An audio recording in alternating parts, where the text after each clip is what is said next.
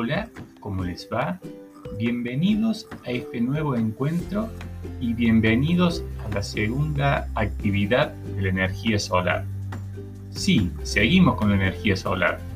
Esta vez vamos a comprobar cómo se aprovecha la energía dentro de las personas y lugares que conozco. Recuerden la propuesta que les hacía al comienzo, mirar el mundo con ojos de investigadores, de científicos, de tecnólogos. Entonces, les propongo construir una mirada preguntona, curiosa, creativa. Vamos por el desafío.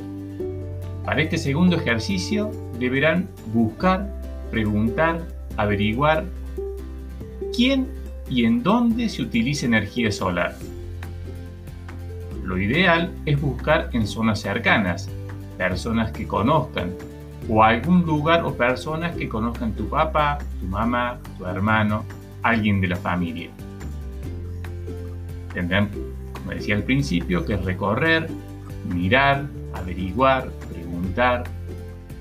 Luego de encontrar a alguien que usa y aprovecha de algún modo la energía solar, deberán, si es posible, sacarle una foto al dispositivo que realice el aprovechamiento de la energía solar Luego, en la carpeta, deberán colocar el siguiente título. Relato de un caso de utilización de la energía solar en mi contexto.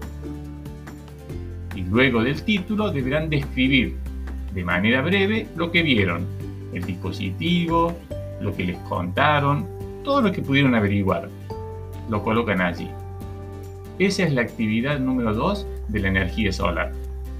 Les deseo éxitos y bueno, a salir, a preguntar, a mirar, a averiguar.